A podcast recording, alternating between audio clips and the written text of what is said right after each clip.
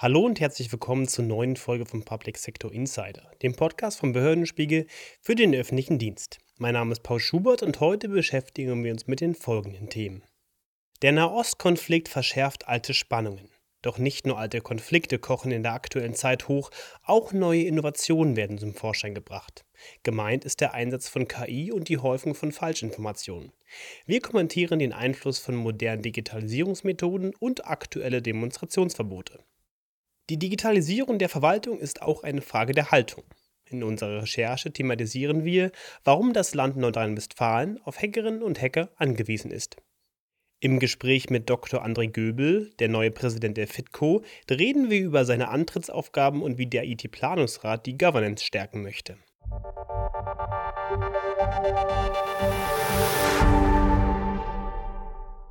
Soziale Medien sind unter Druck. Nicht erst seit dem Twitter-Nachfolger X wird über KI-generierte Bilder und Nachrichten gesprochen. Groß dabei Fake News. Dr. Eva Charlotte Proll kommentiert, warum die großen Plattformen gerade jetzt unter Zugzwang sind. Sprecherin ist Tanja Clement. Die Schnelllebigkeit, mit der sich Falschinformationen und mittels KI gefälschte Bilder in sozialen Netzwerken ausweiten, ist mehr als nur eine Gefahr. Das Ausmaß ihres Spillover-Effektes auf die reale Welt auf Deutschlands Straßen entblößt ein ernstzunehmendes Legitimationsproblem deutscher Sicherheitsbehörden. Die Welt steht Kopf. Opfer werden zu Tätern und Täter zu Opfern. Ein Mann mit drei Kindern auf Schultern und Armen, dann nochmal zwei an der Hand, flieht auf Trümmern vor dem Krieg der Israelis, bekommt Tausende von Likes, wird weiter verbreitet. Sekunden vergehen, schon wird das Foto geteilt. Man sieht aber auch auf dem Bild, einem Kind fehlen die Beine, es hält sich nur mit den Armen fest, der Junge hat einen Fuß mit vier Zehen, bei dem Kind auf dem Arm des Mannes ist die Hand verdreht. Es ist ein Fake. Es ist ein Fake, der Konsequenzen hat und Menschen mobilisiert. Zwar wird der Angriff auf Israel und seine Folgen als der erste Road-Test für den Digital Services Act der EU gesehen, aber was kann selbst ein Intermediär wie Meta der Schnelligkeit eben genannter Szenen entgegensetzen? Die weltpolitische Gemengelage scheint es der Politik zudem zu erschweren, klare Worte im aktuellen Israel-Konflikt zu finden. Der Postkolonialismus und die Multikulti-Einstellung haben dazu geführt, dass der Terror in einem Gespinst aus Kontexten aufgelöst wird und erklären soll, was mit menschlichen Vorstellungen einfach nicht zu begreifen ist. Im Vergleich zum Ukraine-Krieg bemängeln Jüdinnen und Juden in Deutschland fehlende Solidarität. Selbst die Polizei rät ihnen, nach Demonstrationen gegen den Überfall der Hamas auf Israel ihre Fahnen auf dem Nachhauseweg zu ihrer eigenen Sicherheit einzurollen. Stattdessen droht, Beispiel Hamburg, auf die Zuwiderhandlung, also Teilnahme gegen das Verbot pro-palästinensischer Versammlungen, eine Geldbuße bis zu 500 Euro. Das scheint angesichts der Anzahl der Demonstrierenden eine lachhafte Strafe. Der Aufruf dazu kann mit bis zu einem Jahr Haft bestraft werden. Die Freiheit des Einzelnen endet dort, wo die Freiheit des anderen beginnt, konstatierte Immanuel Kant. Aber die Solidarisierung mit terroristischen Gruppen hat in Deutschland keinen Platz. Diese Freiheit wurde in den vergangenen Jahren zur Ideologie. Allein wer statt Menschen mit Migrationshintergrund den Begriff des Ausländers nutzte, musste sich rechtsradikale Tendenzen nachsagen lassen.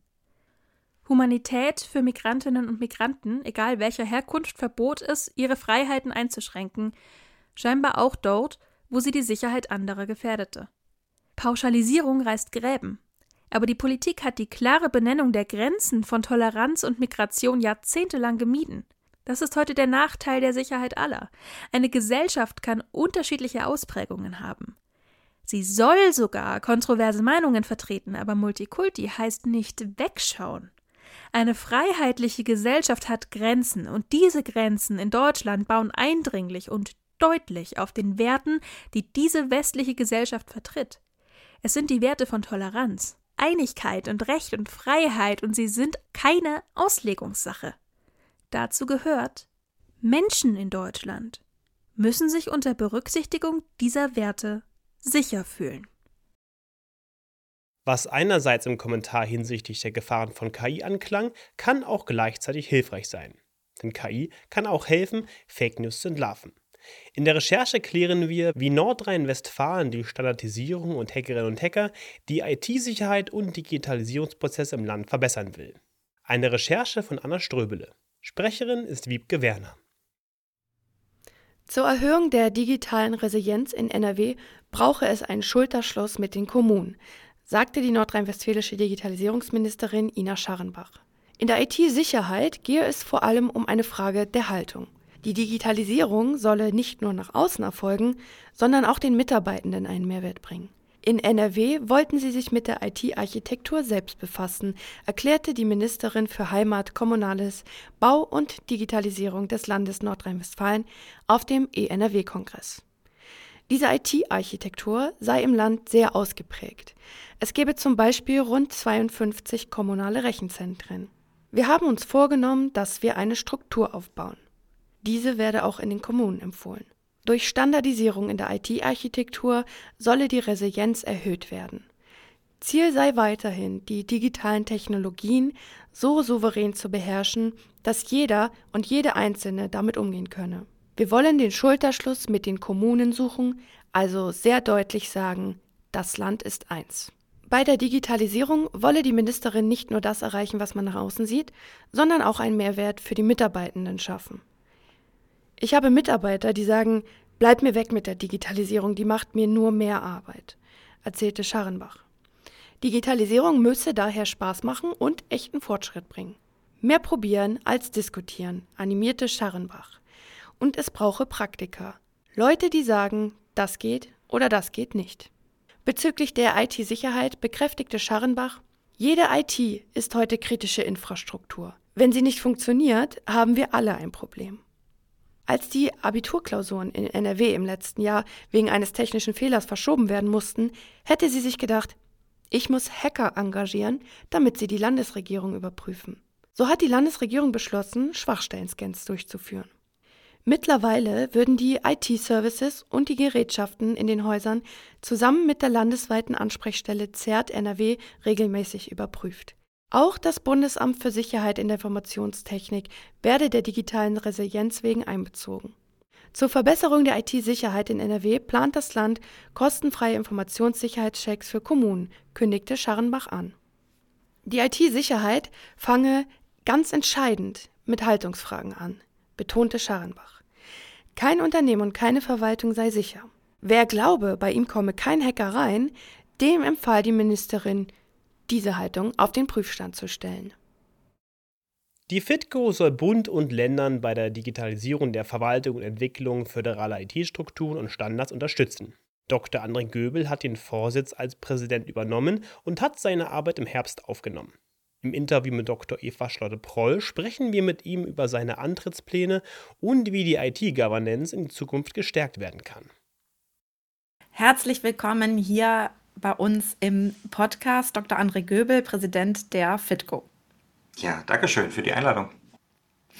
Erstmal herzlichen Glückwunsch zum neuen Job. Du trittst ja in die Fußstapfen von ähm, Dr. Annette Schmidt als FITCO-Präsident. Vielleicht in ein oder zwei Sätzen, was reizt dich an der Aufgabe? Oh, äh, sehr, sehr vieles. Ähm, in zwei Sätzen, die Verwaltung sehe ich als das Betriebssystem unserer Gesellschaft und insofern ist die FITCO eine zentrale Institution zur Gestaltung der öffentlichen Verwaltung ähm, nämlich in unserer digitalen Welt. Ja, was kann es Spannenderes geben? Für mich ist es ein besonderes Privileg, mit dem Team der FITCO diesen Gestaltungs- und Umsetzungsauftrag führen zu dürfen. Mhm. Du hast jetzt gesagt, der Weg geht nicht ganz konfliktfrei ähm, und die unterschiedlichen Stakeholder und deren Interessenslagen ähm, genannt. Was sind denn aber auch die FITCO-immanenten Interessenlagen in diesem Prozess? Ja, die FITCO-immanenten Interessenslagen leiten sich immer auf den, aus den Aufträgen äh, des IT-Planungsrates ab. Ähm, ist der Auftrag gut formuliert, kann auch die FITCO sicher ähm, äh, sehr gut ähm, leisten und damit auch, je nachdem, worum es geht, entweder steuernd, koordinierend, ähm, aufbauend oder ähm, in einer strategischen Perspektive halt auch den Planungsrat unterstützen. Und das ist ja letztlich das ähm, äh, immanente Ziel von uns als FITCO, dass wir die Ziele des, die politisch gesetzten Ziele des IT-Planungsrates bestmöglich umsetzen. Und da ist es mir ähm, eigentlich am liebsten, wenn ganz konkrete Wirkungsziele definiert werden und weniger über Technik gesprochen wird, sondern ähm, dass alle gemeinsam äh, sich vor allem darauf konzentrieren, wie wollen wir ähm, eigentlich in Zukunft miteinander arbeiten ähm, und dann Lösungsräume entwickelt werden, wie genau diese Wirkungsziele erreicht werden. Und mit Lösungsraum meine ich eben ganz konkret dann auch die Aufgabe der FEDCO zu übertragen, Lösungswege in diesem Lösungsraum zu definieren, die dann auch gerne politisch abgestimmt werden können. Und wenn wir gefragt werden, werden wir äh, ganz sicher auch ein, ähm, ein Votum abgeben, was aus unserer Perspektive ähm, der, der geeignetste ähm, Lösungsweg in diesem Lösungsraum ist.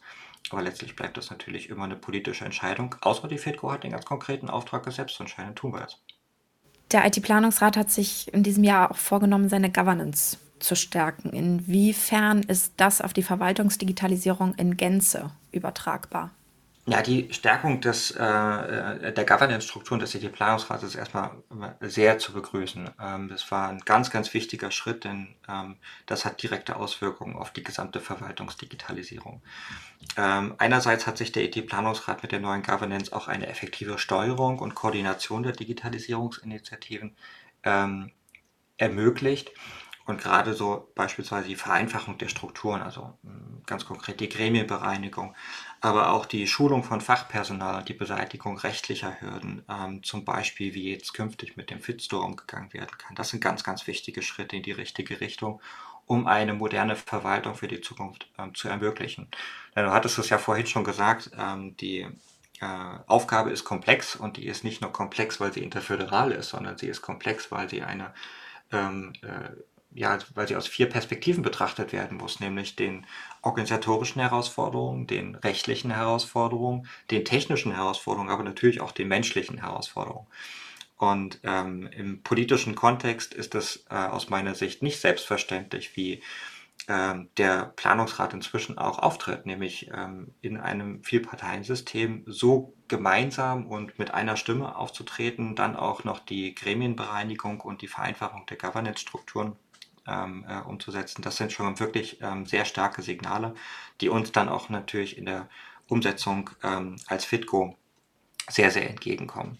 Und das wird Auswirkungen auf die gesamte Verwaltungsdigitalisierung haben. Und ich hoffe auch, dass davon viele Strukturen auch eine Übertragung erfahren, äh, denn wir haben ja ähnliche Herausforderungen natürlich auch auf anderen föderalen Ebenen.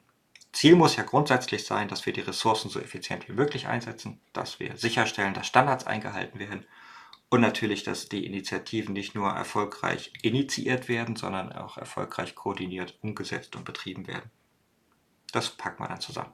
Was wünschst du dir andersrum vom IT-Planungsrat an Unterstützung, um die Aufgaben der FITCO besser umsetzen zu können? Mm, das ist jetzt natürlich sehr früh gefragt. Ich starte ja gerade erst und ähm, erlebe natürlich auch jetzt erst die äh, Zusammenarbeit zwischen FITCO und Planungsrat. Ich würde es mal ein bisschen generischer gern beantworten und zwar, ich würde sagen, ähm, je besser wir Hand in Hand arbeiten und je mehr Vertrauen auch der FITCO in die professionelle Umsetzung ähm, gegeben wird, desto besser werden wir ähm, die Wirkungsziele, die bestimmt sind, gemeinsam umsetzen. Ja, gemeinsam mit einer starken FITCO äh, kann der äh, ID-Planungsrat ähm, ganz sicher sehr, sehr viel bewirken und ähm, deshalb bin ich auch angetreten. Das ist die spannende Aufgabe, ähm, äh, hier die Zusammenarbeit und Abstimmung äh, nach vorn zu treiben und auch zu gestalten. Und da bin ich immer Ansprechpartner, nicht nur für den ET-Planungsrat, für die Gäste, für die Spitzenverbände, für die Kommunen. Ähm, denn genau dieser Dialog, der wird unsere, äh, unser gemeinsam wirksam ähm, in ein gutes Zusammenspiel bringen, dass wir genau die Vielfalt der interföderalen Zusammenarbeit auch gemeinsam gestalten und das wird letztlich zu einer besseren Verwaltung in der Zukunft führen. Dann eine Frage zum Abschluss. Gibt es jetzt irgendwas was ich dich noch hätte fragen sollen? ja, das ist jetzt so äh, am Anfang, hm, wo ich nun gerade erst mit der FitGo starte, hm, eine gute Frage. Ich kann es ja noch nicht sagen. Ich glaube, äh, es werden ganz viele spannende Einblicke kommen. Ähm, nicht nur für mich, sondern natürlich auch im, im Dialog mit allen. Äh, begleitet uns doch einfach auf den Kanälen der FitGo, äh, bei LinkedIn beispielsweise und auf anderen Plattformen. Ähm, ich werde mein Credo Transparenz und Partizipation selber auch leben. Das heißt, ich werde ähm, auch meine ähm, ersten Wochen und Monate ähm, gerne anbieten, dass man sie begleiten kann.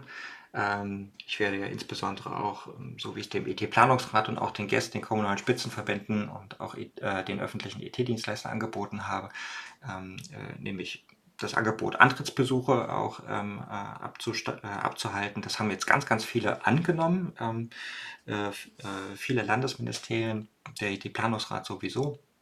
Insofern ähm, habe ich auch ganz spannende Gespräche vor mir, äh, auf die ich mich ungemein freue, wo ich nämlich auch konkret nachfragen möchte, ähm, was lief bislang gut, was wünscht man sich eigentlich für eine Fitco in der Zukunft, ähm, welche Leistungsfähigkeit oder wo hat es bislang einfach nicht so gut geklappt. Und äh, insofern werden die ersten Wochen ähm, sehr, sehr spannend, um dann die Frage zu beantworten für die FITCO und unsere, unseren Gestaltungsauftrag nach innen, innerhalb der FITCO zu beantworten. Wie schaffen wir eigentlich diese Skalierungsfähigkeit und letztlich auch die Flexibilität, ähm, dass die FITCO ein, ähm, ja, ein, ein verlässlicher, professioneller, aber auch schneller Dienstleister ähm, für die Verwaltungsmodernisierung sein kann. Und darauf freue ich mich riesig. Das werden auf jeden Fall ganz spannende Wochen und ich glaube, daraus entstehen dann bestimmt ganz viele weitere Fragen, die wir heute noch gar nicht kennen. Wir drücken auf jeden Fall die Daumen und bleiben im Gespräch. Vielen Dank. Sehr, sehr gerne. Ja, vielen Dank für die Einladung nochmal. Das war's für heute vom Public Sector Insider. Wir hören uns an gleicher Stelle nächste Woche wieder. Bis dahin.